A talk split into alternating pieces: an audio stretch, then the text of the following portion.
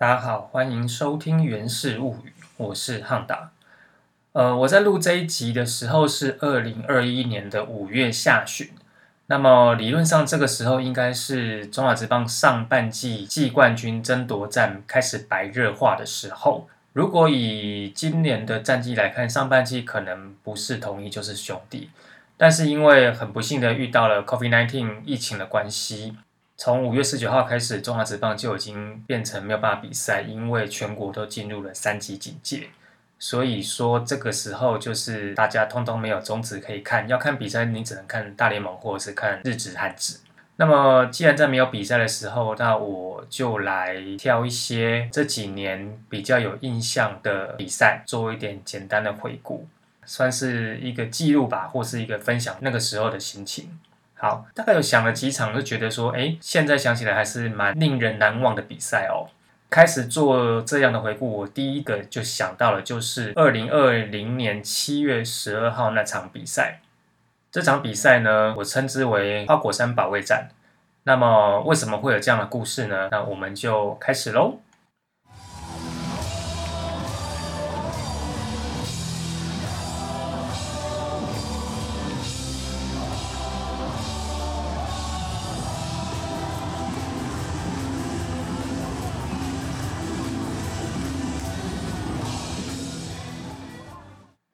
在二零一九年，拉米狗将桃园队卖给了 Rakuten 之后，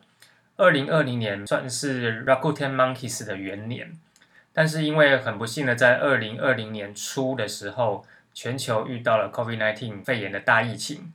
所以整个世界都乱了，但也包含了运动赛事。在这一年的春天，不管是美国、日本、韩国、台湾，所有的职棒赛事都因为疫情的关系受到了影响。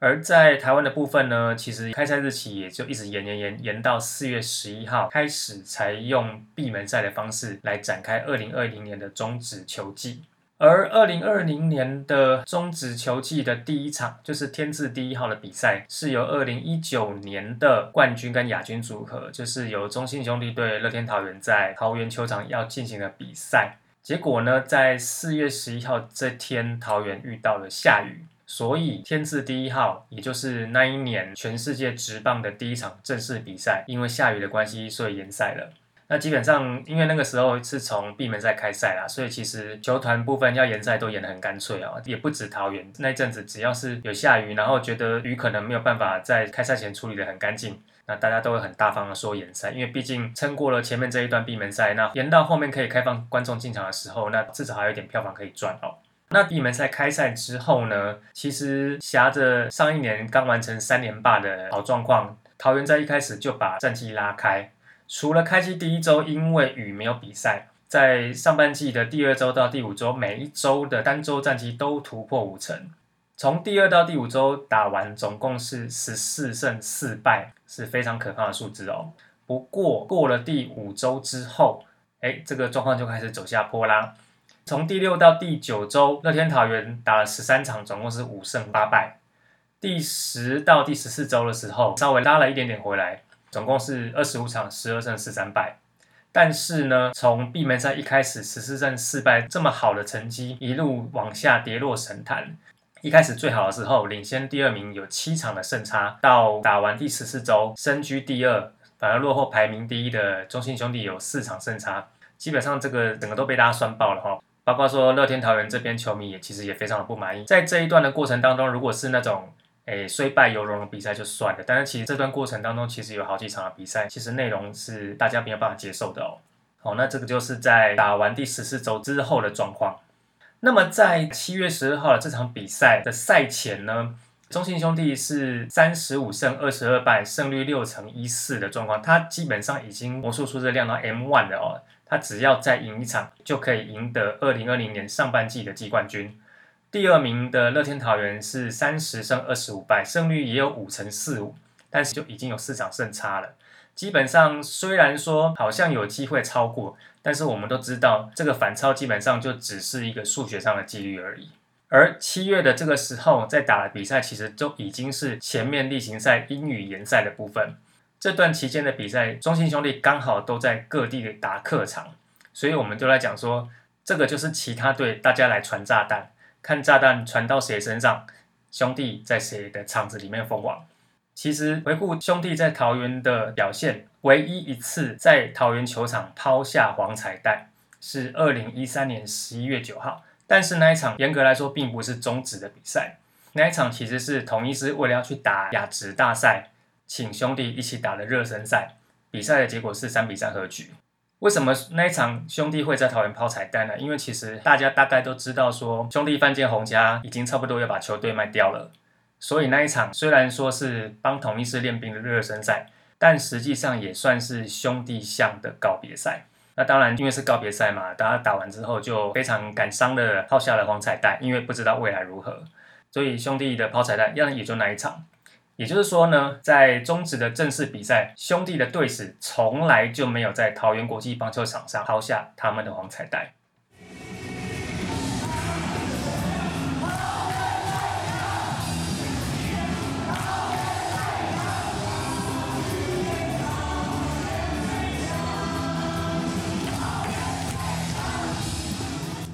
接下来我们就要来提当天比赛的前因后果。其实七月十二号这场比赛就是四月十一号开幕战的延赛，所以说这场比赛是联盟编号动动摇天字第一号。然后中职神奇的地方就是，通常例行赛直到延赛，他们大家就说哦研究延研究延，就把它往后拖。但是因为上下半季的关系，常常半季后半段的延赛都会变得很关键，所以这一场本来是开幕赛的延赛。就非常有可能变成是兄弟的上半季封王战，所以这场比赛到底只是单纯的开幕战呢，还是有可能既是开幕战又是封王战，就让大家非常的期待。那么在赛前的时候呢，就像前面所说的，因为桃园在上半季中段的比赛基本上表现的都实在是不太理想，呃，这个不太理想已经不是战绩的不理想，是比赛内容基本大家都不太能接受，就觉得怎么会打成这样子哈。既然战绩低迷，很多球迷就不愿意进场，所以不要再说会去桃园看球的人都只是为了看啦啦队哦。战绩不好，真的球场就空很多。那么因为兄弟已经在上半季拿下 M one 了，所以在赛前其实大家都知道说这场应该会有很多兄弟球迷，这是心理上可以预期的。只是说这场我在进场之前哦，看到场外整个黄澄澄要排队进场的人潮，是真的有点吓到。虽然说这个心里已经有准备了，但是看到这个场内座位分布的状况，更是令人无言哈。跟大家简单讲一下哈，桃园球场的座位分区是分为东区跟西区。那么为了方便大家理解，所以我用一垒跟三垒来讲东区跟西区。而桃园球场基本上主队在三垒侧，客队在一垒侧，所以就跟每个球场一样，主队休息室上方会是最铁的那一块。那么这一天呢，右外野的客队加油区，那个当然不用说，就是一片黄哦。主要让我觉得很 shock 的部分是在内野的部分，内野的一垒上层全部都是黄的，内野一垒下层理论上来说，这边会是主队桃园队的球迷区，但是这一天哦，内野一垒的下层黄色衣服大概有一半以上。这一场因为票房很好，所以最晚开的左外野也开了，但是包括连理论上应该都是主场球迷的左外野，黄色大概看起来也有一半的人数哦。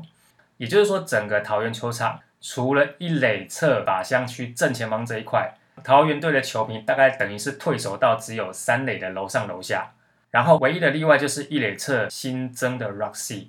那一区整块都是桃园队的球迷，为什么呢？因为那天有球迷包场。哦，那那一天我的位置是在三垒侧，大概往本垒靠一点点的地方哦。也就是说，我还是算在桃园最铁的球迷这一块区域的边边。其实哈，站在那边往一垒的方向看，然后就看到法香区的正后方，还有这个遥远的被孤立在一垒侧靠近右外野的 Roxy 的区域是桃园的球迷。其实从我的位置看 Roxy 的那一圈的桃园球迷，那边好像就是一块飞地一样哦，就有点像从台湾在看东沙或者是太平岛，都是自己人，但是可能它的四周围都不是自己人。其实这样感受是蛮不舒服的啦，因为我进桃园球场这么多次，从来没有看过客场球迷这么多人，而且基本上可能客场球迷已经比主场球迷还多了哦。身为桃园的球迷，看到这样的感觉，其实是真的蛮不舒服的啦。但是感性上觉得不舒服，理性上来说啦，你自己主场球队打得哩哩啦啦，主场球迷自己坐不满，其实你也不能怪客队都坐进来。而且毕竟他们本来该在的位置，也就是右外野的客队加尔区也是真的满了，所以这个心里不舒服，但是实在是不能说什么。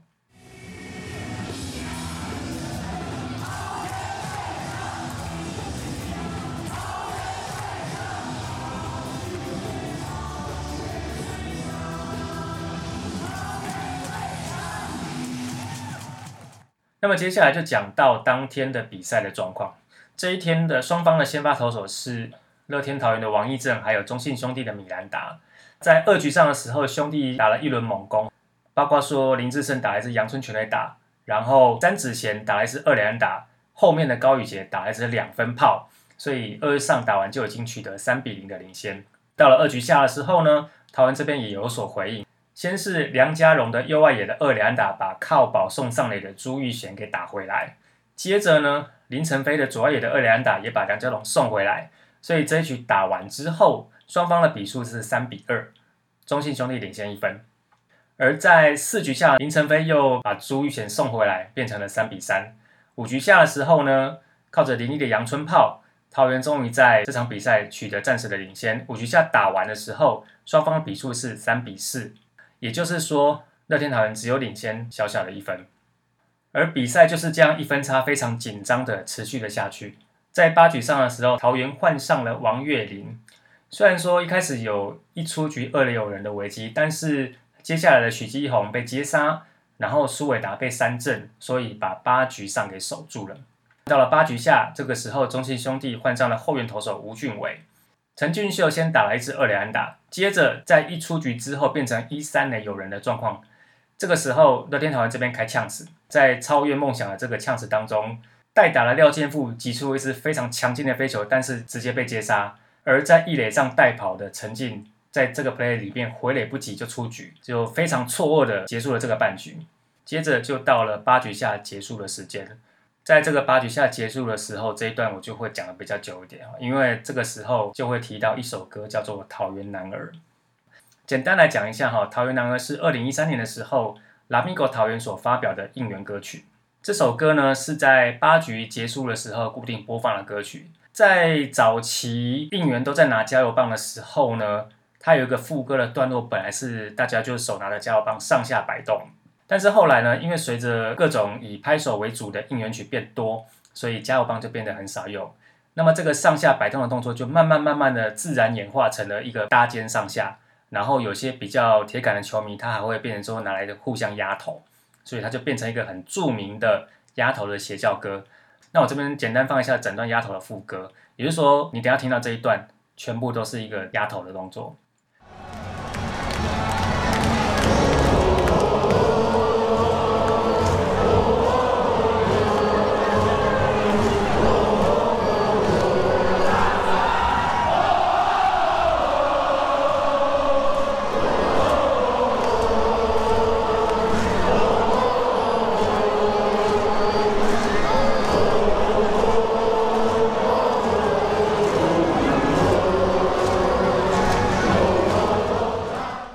在二零一九年，拉米狗把桃园队转手给 Rakuten 之后呢，二零二零年的季前，Rakuten 创作了一首歌叫《勇敢乐天》。在球季开始之后，一开始的闭门赛的阶段呢，这首歌在八局下取代原本的桃园男儿，但可能是在开放球迷入场之后，因为球迷的反应，所以歌本身还在，但是它移到了其他的局数。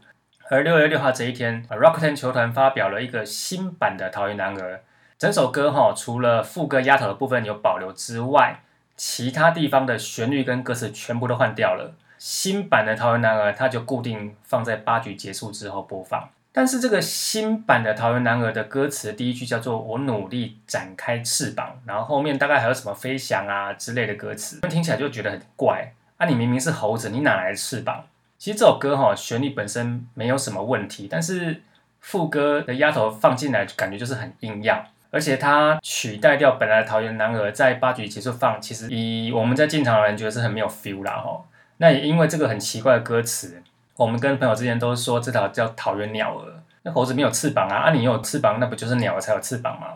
那但是呢，反正二零二零年上半期就是感觉乐天桃园各种奇怪的做法跟各种不顺啦，啊就这样子这样子哈。但是在七月十二号这一天，八局结束的时候，响起的音乐居然是二零一三年版的《桃园男儿》，也就是那个令我们很怀念的《桃园男儿》。当音乐响起来的时候，其实全场的桃园球迷基本上应该都是错愕的，连舞台区应援的 Rakuten Girls 应该每个人都是蛮错愕的哦。但是在这一场高张力的比赛，虽然说主场球迷有点像是被反包围的状况之下，这首歌响起来的时候，球迷还是唱得很大声。而且当天站在一垒的 Rakuten Girls 的菲菲，他好像还一边跳一边眼眶泛泪哦。哎，这个没有胡乱哦。七月十二号这一天的状况，如果各位有兴趣的话，你可以去 YouTube 搜寻二零二零年七月十二号桃园男儿，你大家可以找到一些影片，包括说我刚刚说的跳到有点泛泪的菲菲。其实那天听到那首歌哈，其实真的蛮感动的啦，因为球迷被人家反包围，然后响起的熟悉的旋律。你突然有一种好像被唤起士气的感觉。好，这首很令人怀念的歌出现之后，到了第九局，九局上乡长上来关门，那他一球一球慢慢投，最后呢用三个三振收下了这场比赛。中场就是乐天桃园主场以四比三击败了来访的中信兄弟，中信兄弟的彩带没有办法在桃园抛。其实当第三个出局数抓到之后，大家很开心的收下了这场比赛之后，DJ 才放了歌。也是那时候有点争议的歌，叫做《我就是爽》。那这首歌其实客队球迷不喜欢呐，啊，主队球迷其实也没有很喜欢。通常这首歌如果在比赛中间的时候放，大家都觉得比赛还没打完，你在爽什么？后面有时候就会被翻盘。但是这场比赛很成功的被我们守下来了，赢球之后真的是蛮爽的。而且既然赢球了，你要怎么放都可以。其实这场比赛哈，坦白说，对乐天桃园来讲，就只是一场一般的例行赛。但是因为输了，对手就封王。而且对手的球迷特别多，所以这场比赛反而有很大的意义。通常客队球迷来桃园看球，有时候他们都会开玩笑说：“他们说前进花果山啊，因为西游记的时候阿猴子就住花果山啊，所以这就是花果山。”然后我们几个朋友在聊这场比赛，基本上就是一个花果山保卫战。人家都已经打到你家了，都已经把你反包围了，你当然是要保卫好自己哦。好不容易赢球之后，兄弟没有在这边封王。那么兄弟后面还是有几场的客场比赛，蜂王炸弹就开始往台南跟新庄传喽。那七月十二号桃园这边挡住了之后，在七月十四号台南的比赛，兄弟最后以六比一击败了统一。跟七月十二号的桃园球场一样，台南球场基本上也是兄弟的球迷比统一多很多。在兄弟封王的这一天，其实台南球场不止客队区哈，我大家看到了影片，连在内也都有很多兄弟的球迷。抛彩带的时候，其实有些彩带就这样落到了 Uni Girls 的面前了。啊，当然看了，当然会觉得说啊，怎么兄弟球迷这么多，然后坐到人家内野。但是哈，就诚如我前面讲的，各队的主场球迷都要加加油啦。你自己不进场哦，真的不能怪人家跑来坐你的位置啊。大家哈都要加加油啊哈。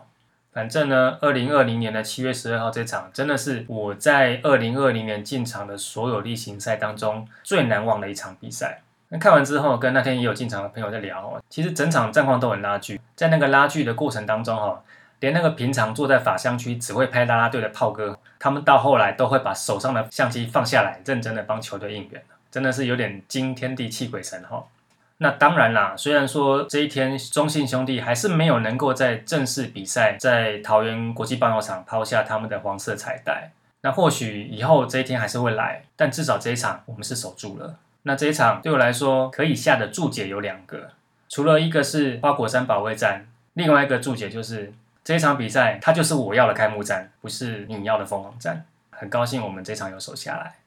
以上呢就是我对二零二零年七月十二号这场比赛的回忆。或许以后有机会我再慢慢整理其他几场我有印象的进场经验。但是我想从我这几年进场看球的比赛来说，要比这场更有印象，应该是比较难啦。除非说之后还有一些更令人感动的比赛吧。那今天这一集的节目就到这边，谢谢大家，我们下次再见。